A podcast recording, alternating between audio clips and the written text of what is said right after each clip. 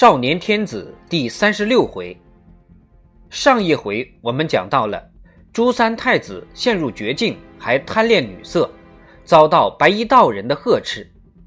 乔伯年通过皇家三宝认出了朱三太子，并甘愿与之为伍。第四章二一。三伏日喜相是京师一年一度的佳景盛会，起相的地点在宣武门的响水闸。每年到了这一天，达官贵人、文人学士、市井商民乃至幽娼吏仆无不前往观赏，聚集两岸往往达数万人。有钱的主自有他们的好办法，出大价钱租赁响水闸两旁的房屋，由于争相抢租。租金越抬越高，一天竟达二十两银子。有的房主更聪明，在临河一面设座，一座租钱两三千文。不少房主因此发笔小财，转而做起买卖，开起了小店。乔伯年租到了这么一个座位，不慌不忙，吃过早饭，慢慢由虎坊桥的住所向北漫步。乔伯年怎么敢进京师呢？乔伯年和白衣道人彼此亮明身份以后，决定合为一家，共同应付越来越艰难的局面。在此之前，他们各自进行的那些秘密联络、准备起事都没有成功。寻访的贤士们表现冷淡，不愿就辅佐雇主的高位；平日接触的平民百姓，则对十多年的动乱。大有切肤之痛，只求温饱太平，不肯从龙。况且新朝捐三饷免赋役、奖垦荒等新政，比前朝留给百姓的活路要宽一些。老百姓可不像读书人讲什么训雇主、念前朝。为此，乔伯年和白衣道人兵分两路，白衣道人师徒仆三人和袁道姑。着力于联络招抚各地义士，特别是那些占山为王的绿林豪杰。乔伯年原本领有永历帝的懿旨，要打进新朝，充当坐探和内应。要混进朝廷的中枢，除了需要大量的钱财之外，还必须有一个正途出身。银子南明的供给绰绰有余，要挣个出身，乔伯年。这位共生之子自然要走科举这条路。今天是顺天乡试的丁酉年，乔伯年已在县府花钱买了一名拔贡，过了端午便大摇大摆进了京师。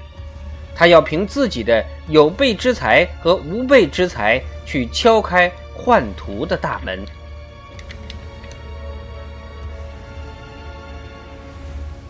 冷在三九，热在三伏。乔伯年走到宣武门时，已经大汗淋漓。他抬头一望，叫苦不迭。宣武门里传出的一片金鼓、大铜角和画角的悠长呜咽，盖过了嘈杂的、令人头昏的喧闹。来了，来了！人群更加兴奋，也更加拥挤。乔伯年急了，使出蛮劲。一双胳膊抱在胸前，竖起两个生铁铸成似的后肩膀，左冲右撞向前夺路而去。乔乔大哥，一声高喊止住了乔伯年的脚步。你，你不是童春吗？由于童春是乔伯年回故乡见到的第一个人，也因为童春和孟姑的一段婚姻纠葛，乔伯年对他印象很深。一见面就认出来了。他乡遇故知，真是一种奇妙的感情。童春刹那间忘记了旧日的怨恨，兴奋地摇晃着对方的手，高兴地嚷道：“什么时候来京师的？乡里乡亲们都好吗？”三伏的炎热，拥挤的闹哄哄的人群，使他通红的脸上流着一道道汗水，明亮的眸子。闪着热诚的光彩。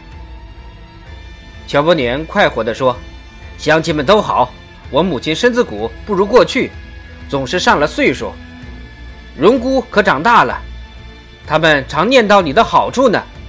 当年圈地那会儿，童春的眼睛暗淡了，笑容在消失，脸上肌肉隐隐抽搐，紧握的手也松开了。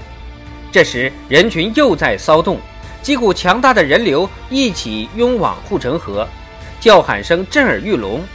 原来大象出城了。乔伯年和柳通春之间猛然挤进一大股人流，隔开了他们。乔伯年费了九牛二虎之力，终于挤进了小楼。出示楼主人开给他的条子，被领到临窗的一张椅子上就坐。乔伯年用力擦汗。并向窗外观看，只见护城河边像是突然凸起的一道灰色的巨堤，二十四只大象齐刷刷地排列在那儿。炎热的天气，清凉的护城河水必定使这些南国巨兽很开心，放入水中便快乐地游动，一如皎洁的蛟龙，憨态全无。二十四头大象。背上都坐着一个象奴，赤膊短裤。随着大象入水的深浅，他们也时时浸没水中。一只淘气的小象入水那么深，相奴有时在水面上只露出一个发髻。乔伯年不禁感叹：“果是奇观，三千钱花的不枉。”背后有人轻轻一笑。喜相奇观不止在相，也还在人。口吻里多少带点嘲弄，却不使人难堪。乔伯年回头看见一位俊书生背手立在他以后，面带笑容，悠哉悠哉。楼窗边座位是三千文一客，已经客满。座位边拥挤着许多站客，都是楼上茶座的买主。两千文一位，既能看喜相，又少花一千文。不过此时无座而已，所以两千文作比三千文作还难得。乔伯年不是京师人，哪里懂得这些诀窍？京师人却能由此断定，乔伯年是个没见过世面的土老财。人有什么奇观？乔伯年不解地问：“那书生笑而不答，只对河岸摇了摇头。”想，乔伯年惊叫道：“这么多人！”喜向这段护城河两岸的绿槐树下，密密麻麻尽是人，从水边直扑到堤岸高处，看不到一点黄土的地面，连槐树上也爬满了人。有些树枝都给压弯了，颤颤悠悠，很是惊险。背后又传来书生悠闲的声调：“人道是两岸头脸如鳞次背边。”尊兄以为如何？乔伯年觉得他在问自己，连忙回头友好的笑笑：“我看更像向日葵黄熟之日的那个葵盘。”书生放声笑道：“比得当，比得当，妙极了。”大象欲不多时，岸上鸣金，锣声汤汤，象奴们依令贬斥着用棍子赶打，令大象起身出水。这么快就洗完了？乔伯年有些失望。不能。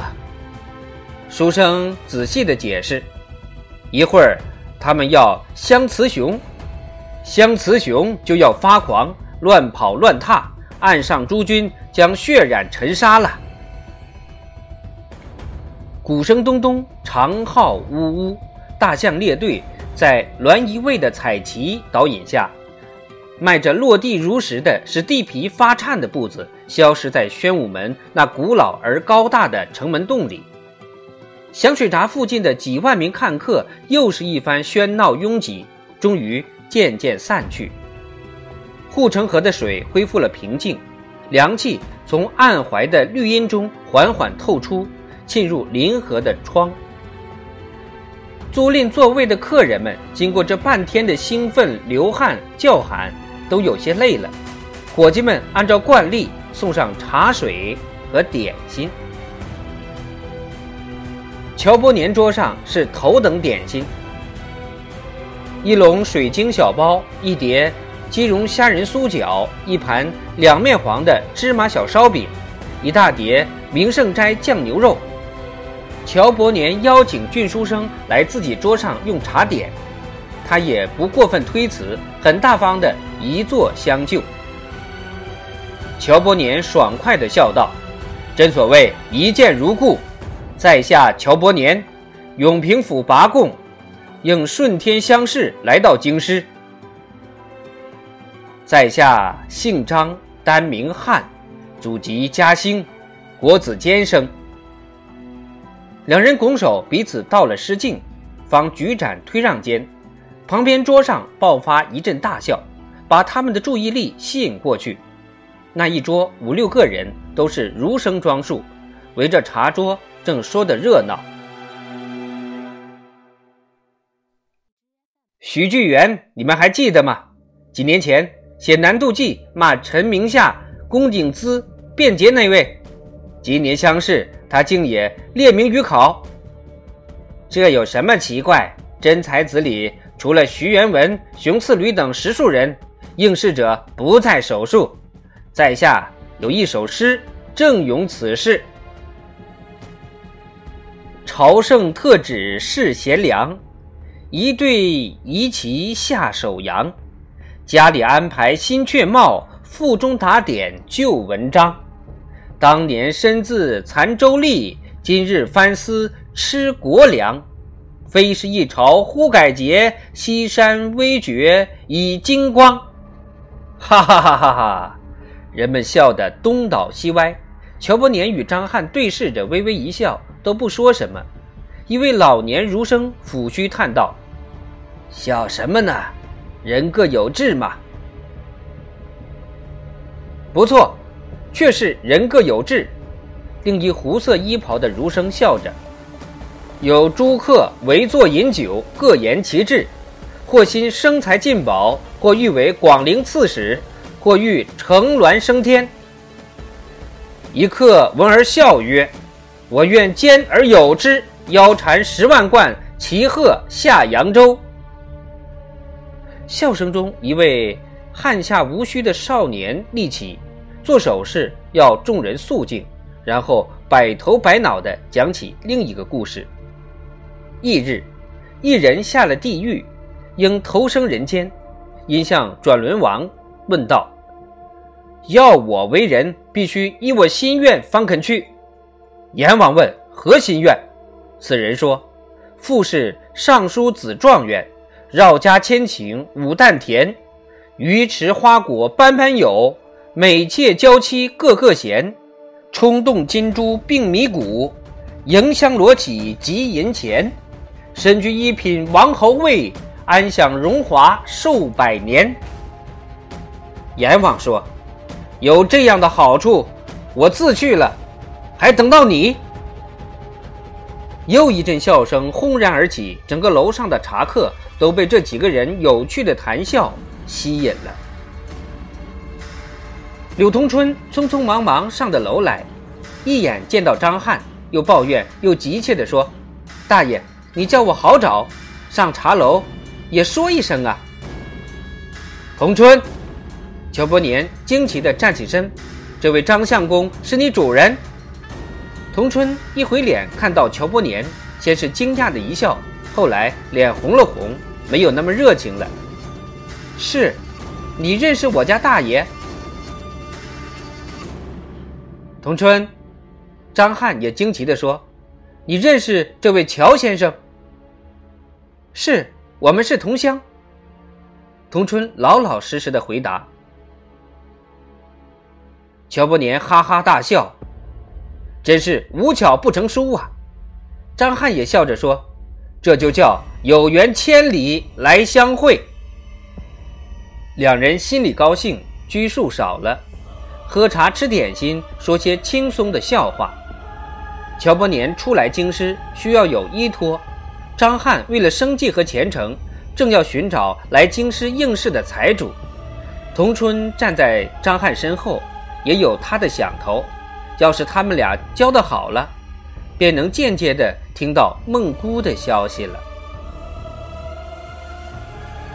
满脸是笑的张翰忽然一愣，夹着水晶小包往嘴里送的动作也停了下来，微微把头偏向那些闲谈的儒生，对乔伯年使了个眼色。原来他们谈起了最使人关心的本科顺天乡试。学史谜选八府之秀有四千余名，而合天下之拔贡、岁贡、官生、民间又有一千七百多名。今年举人名额只有二百零六人，我看多数将为贡生所得。这却为何？好几个人同声问道。君不见贡生者，乃四海九州拔游而进之者，不是父兄为高官。就是家内称富豪，不是交结几坤以博高明，就是携诗文结谈社相恐吓。正是正是，今年北围出头怕是极难，一个个考官不是贪财受贿，就是劫纳权贵。仅同考官李振业一人，就不知卖出几多名额了，哪里还有公道可言？乔伯年轻声问张翰：“老弟，这位李振业是何许人？”这一问正搔着张翰心头的痒处，他舒心的吁了一口长气，得意的笑了。若问别人，我或许略识一二；若说振业夫子，再无人比我知之更深的了。他那神气，仿佛儒生议论的李振业。不是在卖会作弊，竟是在完成什么丰功伟业。自明末流传至今的多年习俗，不是都把那些精通关节路径的人视为天才而恬不为怪吗？乔伯年不相信的耸耸眉毛，怎么足下与同考官相熟？正是。啊，失敬失敬，多半有亲戚之谊。乔伯年小心翼翼地试探着问：“与在下兼为师友，还沾点亲，故为通家之好。”哦，难得难得。乔伯年转脸问童春：“想必你也见过这位李大人了？”见童春点头，他暗暗高兴，想不到自己运气这么好。他奉承着张翰说：“老弟好福气。”这样的师友亲几世修来的呀？这么说，李大人已经分房就聘了。对，五月里奉道圣旨，将分校北围。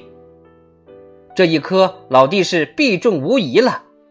乔伯年笑着，轻轻地拍拍张翰的肩膀。张翰陶醉地微闭双眼，用尖尖的手指抚摸他秀气的面颊，笑而不答。乔伯年凑进去，悄声说：“老弟，能拉兄弟一把吗？”张翰扬着笑脸，含着醉意说：“这也不难，看你肯不肯出手了。”乔伯年笑着轻声问：“当真？”张翰回答的声音更轻：“信不信，在你。”他俩说话的声音越来越小，连童春也听不见了。两人凑得更近，手上的动作越来越频繁。张爷，你在这儿找的我好苦。一个短打扮的中年男子进门就嚷：“你家娘子，请你立即回家，说有要紧事呢。”张翰起身，亲热地捏着乔伯年的手说：“难得今日相遇。”乔伯年笑道：“但愿一言为定。”你这么着急，大丈夫一言既出，驷马难追。张翰笑得更加有味道了。好吧，就依老兄，明日下午佑圣观再会。一言为定，先欢宴，后过腹，望老弟玉旨早临。两人相对一急，心里都充满愉快的憧憬，各得其所的告别了。只是乔伯年有几分纳闷儿：那个来请张翰的中年人，为什么望着张翰的背影笑？笑容里分明带着掩饰不住的诡谲和幸灾乐祸。